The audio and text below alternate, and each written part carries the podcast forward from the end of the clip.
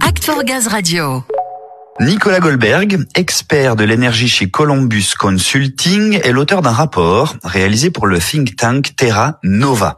Comment donner l'impulsion pour une sobriété collective efficace et aller au-delà des symboles?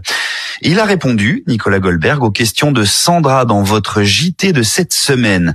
Act for Gaz Radio vous propose de retrouver sa réponse sur l'éventualité d'un blackout énergétique cet hiver. On écoute. Un blackout généralisé sur tout le pays, euh, pas du tout. Euh, maintenant, des coupures, des interruptibilités sur le gaz, des coupures peut-être tournantes sur euh, l'électricité pour les particuliers. Aujourd'hui, il faut bien voir que c'est du domaine du possible.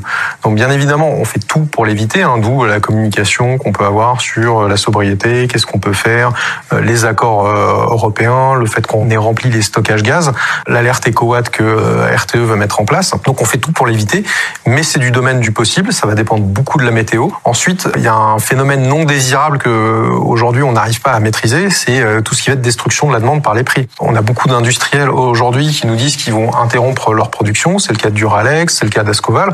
Euh, tous ces industriels consommaient énormément de gaz et d'électricité. Donc, si on a une destruction de la demande comme ça par le marché euh, non désiré, est-ce qu'on aura vraiment besoin de délester en plus, que ce soit en électricité, en gaz?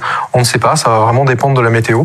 Il faut que tout le monde sache que c'est possible, mais c'est pas pour ça que ça va arriver et on ne souhaite pas que ça arrive et tout le monde s'y prépare. Et justement, pour que tout le monde s'y prépare, il nous explique quelles sont les mesures de sobriété pour réduire nos consommations d'énergie. Je dirais qu'il y a des choses individuelles, il y a des choses collectives, hein, mais bien évidemment, euh, tout le monde éteint la lumière euh, derrière soi, euh, personne laisse son chauffage allumé toute la journée pour le plaisir. Donc ça, c'est un petit peu cette chasse au gaspillage que tout le monde peut faire. Des actions de sobriété, il y en a déjà qui sont inscrites dans la loi. Typiquement, pas chauffer au-dessus de 19, pas climatisé en dessous de 26. Bah, c'est des choses qui peuvent paraître être du bon sens, mais en tout cas qui sont pas complètement appliquées et qui pourraient soulager à la fois l'approvisionnement en gaz et en électricité. Ensuite, il faut bien comprendre que la sobriété comme concept, c'est aussi un concept de long terme. C'est comment est-ce qu'on préserve les services tout en diminuant la consommation d'énergie, en, engendrant des changements d'usage. Euh, voilà, bah, la température de confort, ça en fait partie.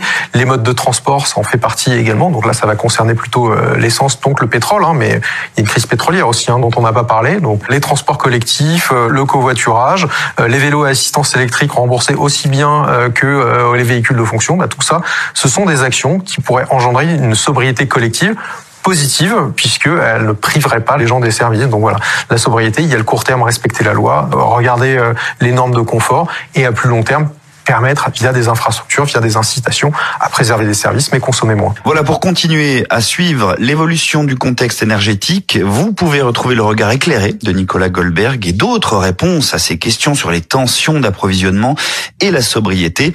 Tout cela en visionnant bien sûr l'intégralité du JT d'Act for Gaz.